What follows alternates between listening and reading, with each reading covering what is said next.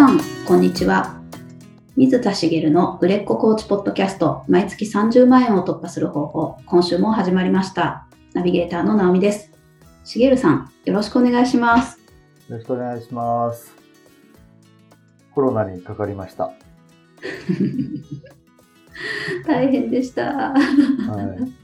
あの、はい、もうあの、治って、あの、その自宅療養期間も終わって10日ぐらい経ってるのかな。なので、もう大丈夫なんですけど、あの、かかってしまいまして、まず、あの、子供がかかったんですよね。はい。子供が夜中に、あの、熱で泣き出してしまって、うんうんで、そこから対応に追われたんですけど、まあ、結局コロナだっていうのが分かって、その後、次々と妻も私もかかってですね、家族3人かかると。大変。いうことになりまして、で、結局どこでもらったかなんてもう分かんないんですね。ああ、そうですよもうこね。こまで来ると、あの、子供もさすがにね、あの、ずっと家に閉じこもってるわけにいかないので、あの、いろいろともう普通に生活してるんですよね。うんで、その中でいろいろこう、まあ、こう、人と接触する場面、子供同士で接触する場面もあるし、そのね、あの、お母さんとかと接触する場面もたくさんあるので、どこでもらったかなんて全然わからないんですけど、うん。あの、子供がかかるともう親はほぼ間違いなくかかるなってことは分かりました。まあ本当にね、あの、息のかかる距離で看病をするので、あの、うん。阻止しようがないっていうか、うんまあ、もうどっちかを犠牲にしてどっちかを隔離するってことは可能かもしれないですけど、うん要は、あの、両親の父親はかからないようにして母親がずっと看病することが可能かもしれないですけど、そうすると、必ずその奥さんがかかっちゃうので、うんそしたらその看病をしなきゃいけないってなると、結局みんなかかっちゃうんですよね。っていうのはもう逃げられないなと思ってですね。まあ症状としては、まあみんな一緒で程度の差はあれ、やっぱ熱が、高熱が出て、えっ、と、咳が出て、えーうんまあ高熱が出てるので寒気がしたりとか、はい喉の痛みがあったりとかして、で、まあ家にずっと閉じこもる生活をしてたんですけど、まあ子供は治りが早くて、まあ一番先にかかったっていうのもあるんですけど、まあ3日ぐらいは苦しんでましたけど、5日ぐらいしたらもう元気に遊んでたんですよね。で、なんとなくその自宅療養期間って、えっと、かかった人はまあ10日あるんですけど、うん10日あると後半はもう治っていて、うんあの、なのに自宅から出れない、元気なのに出れないみたいな感じになるかなと思って、まあ自宅で仕事すりゃいいやって思ってたんですね。はい。で、だけど意外となかなか実際は治らなくてですね、結局その10日間ぐらいはもう仕事もせずに、あの、いろいろ、あの、直美さんを含めいろんな方にご迷惑をおかけしましたけど、仕事もできずにですね、あの、療養生活になっちゃったんですよね。うんもちろん初期の熱の状態とかも引いてるんですけど、あの、薬も再度もらい直したりして、あの、咳止めをしたりとかっていうのが続いて、まあ、あの、10日間は結局ずっと誰かの療養をしてるっていう感じになったんですけど、まあ、あの、ずっと外に出ずに、まあ、食料とかもなんとかうまく調達できたんでよかったんですけど、はいこう、いろいろ、まあ、あの、大変だったなっていう感じでした。いやーいやーあのこんなにリアルにおお話を伺ったことがなかったのでコロナに関して、はいはい。はい、いやーご家族でっていうのも大変だしすごいことですよねそうです結構ね。まあ、辛いですね、うんこう一人でかかるの辛いかなと思いきや、家族の方が辛いかもなと。まあ症状によりますけどね。そのどっかに連絡しなきゃいけないとかっていう時に家族がいるとやってくれたりするっていういろいろいい面もあるけど、うん、なんかこう自分だけなんとかしてりゃいいんだったら、薬さえあれば時間が経てば、あの、まあ、今回の自分の症状の場合はですけどね、重症化しなかったので、まあ、多分オミクロン株だと思うんですけど、うん、まあ、デルタ株とかね、こう、すごい、あの、重症化しちゃうようなやつだったらまた違ったんだと思うんですけど、家族がかかってみんながかかると大変。それでもこう生活しなきゃいけないし、子供の面倒見なきゃいけないし、結構大変だなと思いましたけど、まあでもなんか、あの、オミクロン株と思われるもので、そこまでこうひどく重症化するとかもなかったので、まあ、で、後遺症とかも特に今とこ、まあ咳が若干残ってるけど、まあいずれ引くだろうなってぐらいで、大丈夫かなと思ってるので、あの、良かったなと思ってるんですけど、まあ、いろいろとコロナを、にかか、実際かかってみて思うことがあるので今日はちょっと、そう、本題でそのあたりの話をしようかなと。あはい、ぜひ、はい。はい。よろしくお願いします。じゃあ実際コロナにかかっ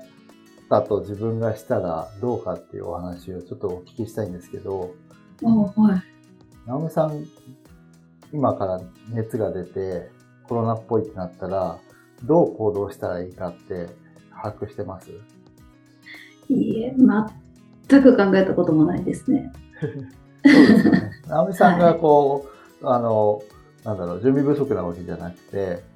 多くの方って割とそうだと思うんですよ。うんかかるかもしれないと思ってます？まあ、いや、かかんないような気がしてます。あ、かからないような気がしてる。なるほど。はい。私はあの東京に住んでるし、まあ、小さい子供もいるので、あの、いずれかかるだろうなっていう気はしてたんですよ。かかるんじゃないかなと思ってたし、えっ、と、まあ、あの、いつかかってもおかしくないなっていうふうに思ってはいたんですね。はい。だけど、いざかかってみると、って思ったのは、こんなに早くかかると思ってなかったってことなんですよね。えー、こんなに早く？はい。いずれかかるんじゃないかなと思ってたんですよ。このペースでかかるんだから自分だけかからないわけはないっていうふうに考えていたんですけど、もうかかっちゃうのかと。あれ？かかっちゃった。そこで初めて自分ごとになるというか、どこかやっぱり他人ごとに感じていて、ニュースを見て、あ、いっぱいかかってる、早く収まらないかなとか、怖いなとか、予防しなきゃとかっていろいろ思ってはいるけど、実際にかかるっていうことに関しては、どっか他人ごとに感じていて、でかかってからさあどうしようってなったんですよね。で、あの、ある程度の備えはしてたし、まあ、今はそれから情報も簡単に手に入れられるので、えっと、すぐにこう対応できて、あとまあ東京に住んでるからっていうのもあるんだと思うんですけど、いろいろと病院とかも、あの、結構混んでて大変、混んでてっていうのはそのコロナの対応できるところは限られてるので、もうすぐにってわけにはいかなかったんですけど、それでも、あの、東京なので家の近くで対応してもらえたんですよね。で、これ、病院がそんなに多くない地域に住んでる人とかだと、その中でコロナの対応してくれるところってすごい遠かったりする可能性もあるし、こう、まあやっぱりいいところに住んでて、まあ情報も今簡単に手に入れられる時代だから、まあ多少の準備不足も簡単にカバーできたのかなっていうのがあるんですけど、あと突然自宅療養になるので、食料を買いに行けないんですよね。はい。で、その食料も、まあでも今、あの、ネットで頼めば置き配とかしてくれたりもするじゃないですか。はい。まあ、そういったサービスもあるので、あの、もともとある程度の備えもあったし、まあ、乗り越えることができたんですけど、でもやっぱり、まあ、準備不足な部分ってあったなっていうか、あの、まあ、ウィズコロナって言われて、だいぶもう経ってるじゃないですか。はい。で、生活様式は変わりましたよね。マスクを前につけるし、消毒とか検温の日々だし、実際こうワクチン接種も、まあ多くの方がしていて、こう、だいぶこう変化があるんですけど、でも、かかるってことに関しては、なんかこう、ふわっとしてて現実味がまだなかったんですよね。で、えっと、東京の話をすると、もう人口の割合で言うと20人に1人以上かかってるんですよ。えー、今はもっとかもしれないんですけどね。っていうぐらいかかってるってことは、私もね、毎日一応、今は外に出ますから、ね、200人どころか2000人ぐらいとすれ違っててもおかしくないなと思うんですよ。ああ。意味ですけど。はいはい。そうするとね、何十人とかかった人ともすれ違ったわけです。まあ、かかった人とすれ違ったかってかかるわけじゃないですけど、それぐらいの割合でこう身近にいるわけですよね。うんいるのになぜか、こう、ふわっとしてて、現実味がなかったなって思ってるんです。で、コロナで、にかかって、まあ感じたこといくつかあるんですけど、まあ、そのことが結構こう、やっぱり頭に残ったというか、うんなんでかっていうと、今日お伝えしたいのは、まあビジネスの話をしないと意味がないので、あの、コロナってこうですよって言ってもしょうがないんですけど、あの、お伝えしたいことって何かっていうと、まあ自分の感覚が世の中で起こっていることより遅れるなと思うんですよ。うん大半の方はそうだと思っといた方がよくて、世の中の動きって早いですよね、今ね。はい。どんどん速くなる。あのー速くなるんですけど、それこそその、今回の、あの、ウイルスの動きの話をしても、昔だったら、こんなに人の往来がないので、こんな風に広がらないんですよ。で情報が広がってるのと同じで、人の動きも著しく早いので、おそらく中国で発生したって言われるコロナが、オミクロン株って南アフリカとかですよね。発生したって言われてるのが。南アフリカに到達して、それが世界中に今渡ってる。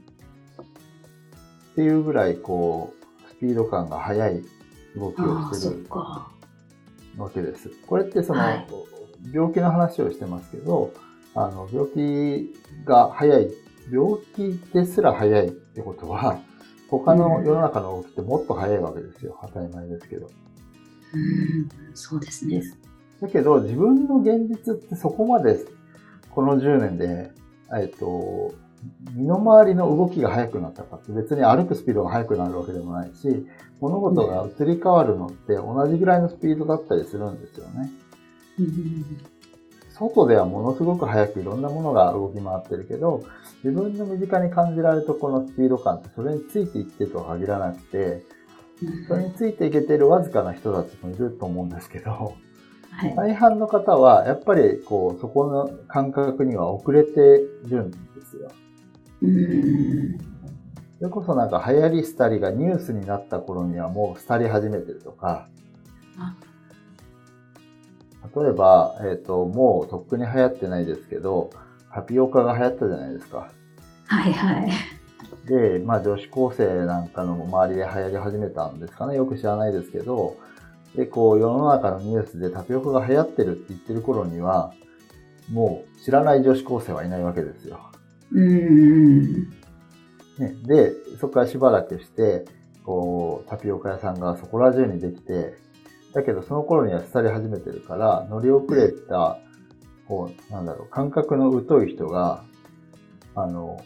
廃れ始めてからお店を開いてたりするニュース、なんか、ニュースというかバラエティ番組でやったんですよね。えこう、感度が鈍いのに最先端を言ってると思って、タピオカ屋さんを始めた残念な人たち。ー、なるほど。うん。その中で面白いなと思ったのが、あの、まあ、ね、冷たい飲み物として最初流行ったわけなので、タピオカ入りのね、ドリンクが。で、えっと、冬になる前に秘策があるって言ってたその乗り遅れた店主の一人が、こうホット、ホットタピオカを秘策として提供しようとしてたけど、え、もうすでにあるし、なんなら、それも乗り遅れてるよみたいな感じだったんですよね。はいはい。これってその人は、あの、世の中の動きを捉えるのとか、自分の感覚が、とっても遅いんですけど、遅いのと、その自分が思いついたことはすごいことだと思い込んでるんですけど、自分が思いついたことは誰でも思いつくことで、しかも自分はそのスピード感にとっても負けてることに気づいてないみたいな。っていう状態になったりするわけです。で、これってその人が特別にこう、笑えるような、ちょっと、その場ではね、バラエティなので笑って終わりでしたけど、ことなのかっていうと、私たちも結局同じで、そのまあ、タピオカ屋さん開くわけじゃないですけど、そのビジネスっていう、まあ、コーチングビジネスでいうと、例えば集客方法がずっと変わらないかって言ったら、絶対こう、まあ、1、2年だったら変わらずやっていけるんでしょうけど、やっぱりずっとやっていきたい、10年、20年やっていきたいっていうんだったら、絶対1年目と10年目は違う方法じゃないと、むしろおかしいというか、それで変わらずずっとできてたら、それはそれでその確立した方法を掴んだってことですごいことだと思うんですけど、結果そうであっても、こう、やっぱり、こう、世の中の流れっていうのは追っていかなきゃいけない。のは間違いないなと思っていて、まあ、コーチングのスタイルだって変化していかないといけないと思いますし、自分の提供するものもその時代に合わせて変えていかなきゃいけないんですよね。なんですけど、自分がやってる方法をやっていると、で、まあ、まあまあうまくいっていると、うん、その他の情報を取りに行く感度も薄れたりするので、ああ、はい。そこを、その、こう気をつけなきゃいけないっていう意味で、今回私がこうコロナを通して学んだことが何かというと、そもそも自分の感覚は世の中から遅れているかもしれない、遅れているだろうと思っておくことって大事だなと思って。はい。そもそも遅れてるんだから、アンテナを張って、感度を上げて、こう、例えば世の中の情報を取りに行くとか、そういったことをしなきゃって思うじゃないですか。ああ、そうですね。そうですね。今やってることはもう遅れてることなんだぐらいのつもりでやっていることが大事だなと思ってるんですね。で、えっ、ー、と、もう一つ思うのが、その、やっぱビジネスでうまくいく人の特徴って、まあ、行動の早い人、うん、新しいものにすぐ取り組める。例えば、まあ、コーチングで、えー、こう、クライアントさんで成果を上げやすい人って、じゃあやってみましょうって言ったら、じゃあやりますって言ってすぐ、やっぱり取り掛かる人って、その取り掛かったことがうまくいくかわかんないんですけど、やってうまくいかなかったら軌道修正することには変わりないわけなので、結局成果を出すのがやっぱりそういう人の方が早いなって感じるんです。うんうん、だから行動をこう早くするにこうしたことはないと思うんですよね。うん、そういうふうにできるようにしておけばいいんですけど、で、さっきの話にちょっと戻ると、その、感度を上げておくとかって言っても、じゃあどうしたらいいんだってなるじゃないですか。うん、本当ですね。で、まあ、その、いろんな情報を常に、こう、貼れるようにしておくっていうのも大事なんですけど、そういう、こう、いわゆる遅れていない人で、新たなものに割とチャレンジできる人を、に注目しておくっていうのがいいんじゃないかなと思ってますね。ああ、それだったらなんかちょっと、うん、追いやすそうな気がしますね。なんかコーチングビジネスって、その、常に最先端を行かなきゃいけないものではないわけで、その中身自体は普遍的なものだと思うんですね。人の心と向き合う仕事なので、ただ、そのビジネスとして成立させるためには集客だったり、その、知ってもらう行動だったりとかっていう部分が、こう、時代にマッチしていかなきゃいけないってことなんですよね。あの、もちろんその時代時代でも、その、こう、昔ながらの方法でもうまくいくやり方っていうのもあると思うので、最先端のものを常に取り入れなきゃいけないってわけじゃないんですけど、その取捨選択ができるようにはしておかなきゃいけないので、自分がやってるものが本当に捨てられてしまった時に、まあ、わかりやすく言うと、例えば、えっ、ー、と、SNS で、Facebook で集客してます、LINE で集客してますとか、あの、そういった、あの、集客手段をやってる時に、それが廃れてしまったらもう別のものをやらざるを得ないじゃないですか。うんだけど、例えばチラシで集客してる人が今でもうまくいってる人もいるわけなので、その、なんていうのかな。その、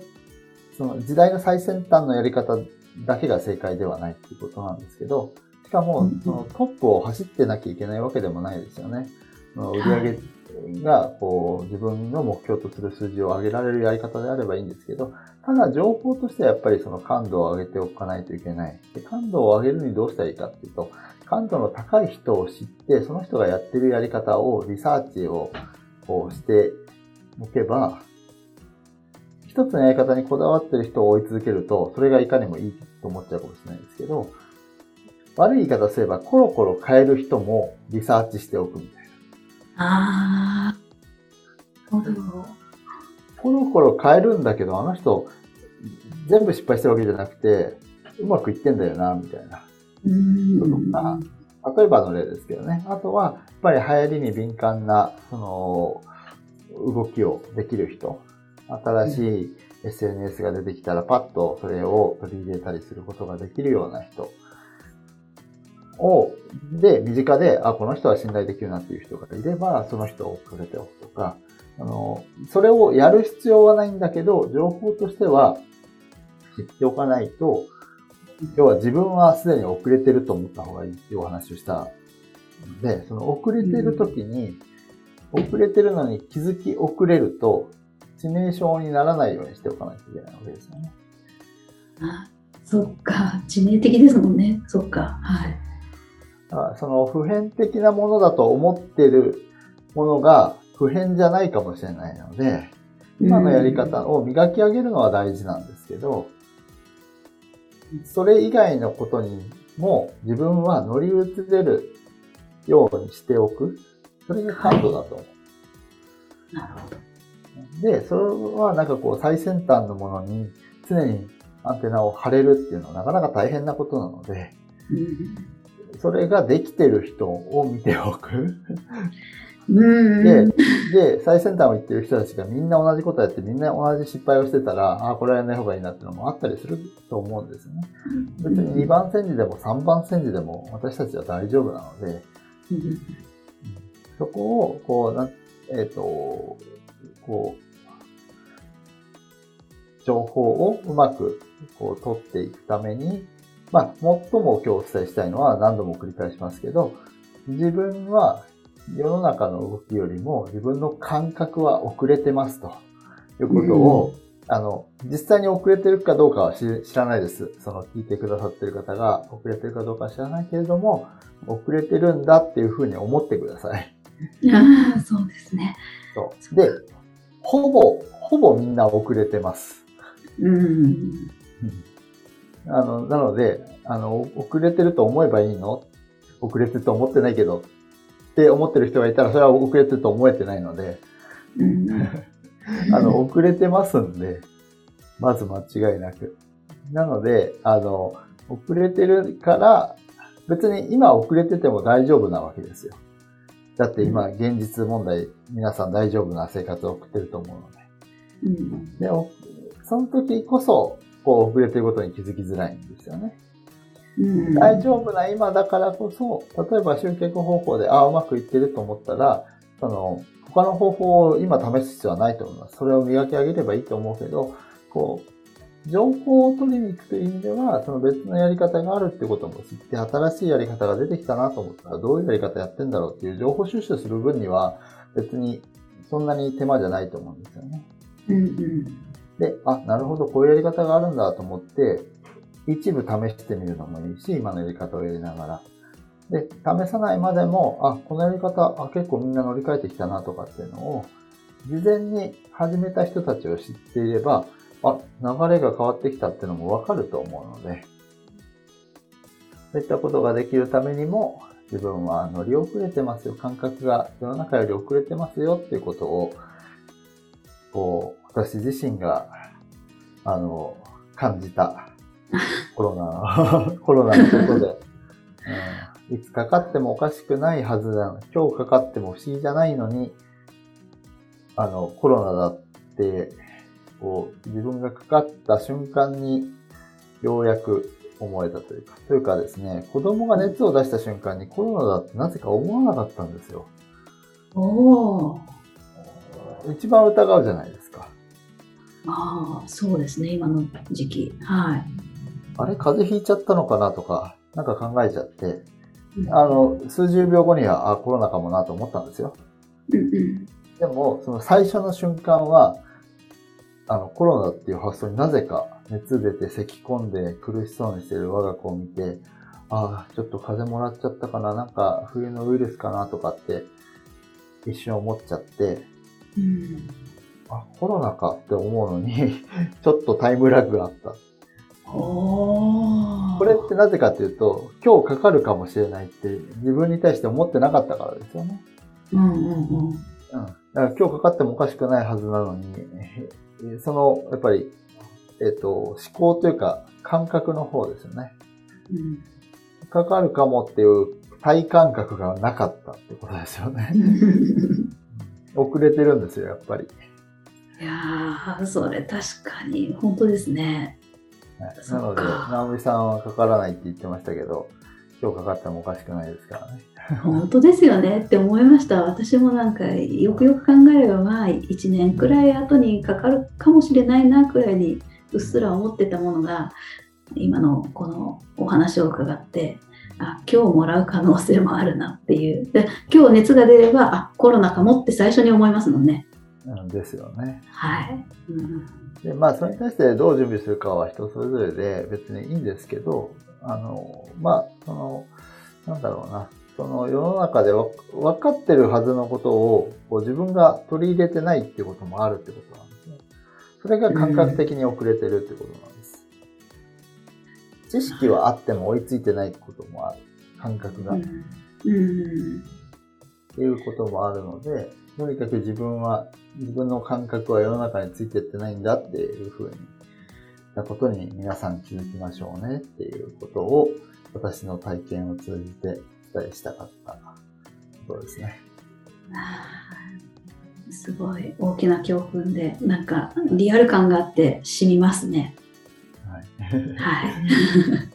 で、なんかすごく、あの、コロナのことで、かつ、こう、まあ、ある意味ネガティブな話をしてしまったので、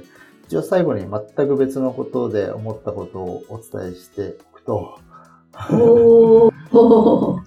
あの、日常生活を送ってて、やっぱりこう、日々、まあ、まあ別に感覚的に追われてるわけじゃないですけど、やんなきゃいけないこととか、まあ仕事だったら当然そういうのがいっぱいあったりしますし、こう日常を過ごしていると、やっぱりこう、わなんかこう、ワクワクが薄れてくるというか、もっと、うんコロナになって、じゃあコロナのこの療養期間が終わったり、まあ、あと世の中も少し落ち着いたら、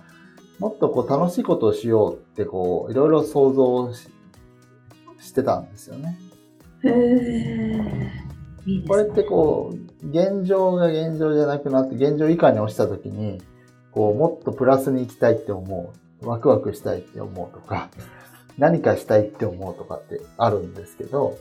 これは仕事でもプライベートでもそうなんですけど、私は骨折した時に現状を変えたいと思って、ワクワクしながら行動を動かしていったんですけど、うん。なんかこう、日常生活をただ過ごし、ただって言ったらですけど、過ごしてると、こうもっとワクワクすることを想像、あの、いっぱい膨らまして、ワクワクすることをやっていっていいはずなのに、うんそれがこう、薄れていくなと思ったんで、こう、なん皆さんもなんかこう、たまたまこれを聞いてくれれば、私がコロナにかかった時に思い起こしたことをコロナにかからずにね、思ってもらえたらいいなと思って、こう、今じゃあ、ワクワクすることやってるかとか、じゃあ自分がワクワクすることなんだろうっていうのを、もう一度ね、こう、まあ、あの、これって、目標設定の時とかね、あの、年末とか年始にお話ししてますけど、なんかこう、常にこう思っていられるといいなと思ったんですよね。あーうんワクワクしてるかなみたいなことを。うんうんうんあこうまあ、まあ、こうちっちゃなワクワクから、こうまあ大きな、本当にこれをしたいっていうものまで、夢のようなものまで、こう常に思っていられるようにしていきたいなと思ったっていうことですね。なるほど。大事ですね。そっか。うん。ぜひ、あの、教訓をプラスの方に生かしていただけたらですね。はい。はいありがとうございます。ありがとうございます。それでは最後にお知らせです。売れっ子コーチポッドキャスト毎月30万円を突破する方法では皆様からのご質問を募集しております。コーチとして独立したい、もっとクライアントさんを集めたい、そんなお悩みなどありましたら、しげるさんにお答えいただきますので、どしどしご質問ください。ポッドキャストの詳細ボタンを押しますと質問フォームが出てきますので、そちらからご質問をいただければと思います。それでは今週はここまでとなります。また来週お会いしましょう。しげるさん、ありがとうございました。ありがとうございました。